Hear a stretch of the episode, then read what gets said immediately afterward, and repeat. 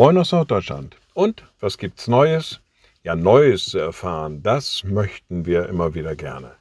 Immer wieder neue Informationen, neue Nachrichten. Neugierig sind wir sowieso ja von Haus aus. Was gibt's Neues?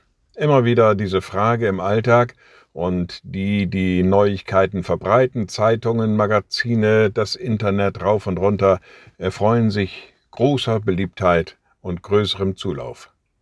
Was gibt's Neues? Vor ungefähr 2000 Jahren gab es tatsächlich etwas ganz Neues. Das hat es vorher noch nie gegeben und das hat sich seitdem auch noch nicht wiederholt. Das war mal eine wirkliche Neuigkeit.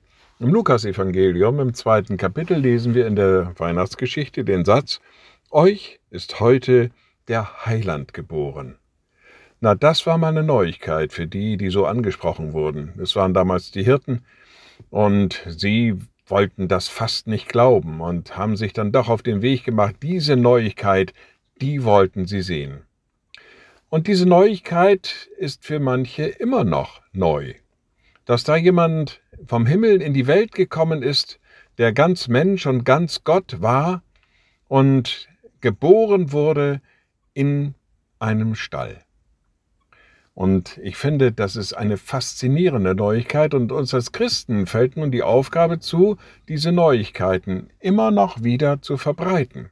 Immer noch wieder sagen, uns ist der Heiland geboren, er ist für uns in diese Welt gekommen. Ich finde das faszinierend. Vielleicht können wir diese Neuigkeit noch ein wenig offensiver in unsere Umgebung hineintragen. Liebe Schwestern und Brüder, ich lade Sie ein zu einem kurzen Gebet, und anschließend zu einem gemeinsamen Vater unser.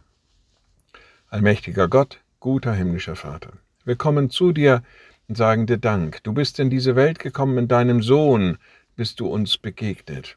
Du hast das Leid auf dich genommen, du hast das Menschsein zu einer Vollkommenheit geführt.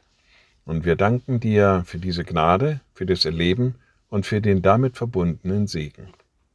Und wir beten gemeinsam.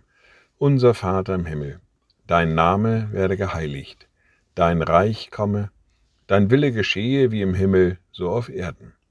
Unser tägliches Brot gib uns heute und vergib uns unsere Schuld, wie auch wir vergeben unseren Schuldigern. Und führe uns nicht in Versuchung, sondern erlöse uns von dem Bösen.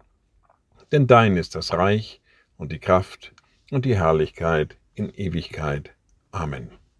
So seid gesegnet, bleibt behütet und bleibt gesund Tschüss.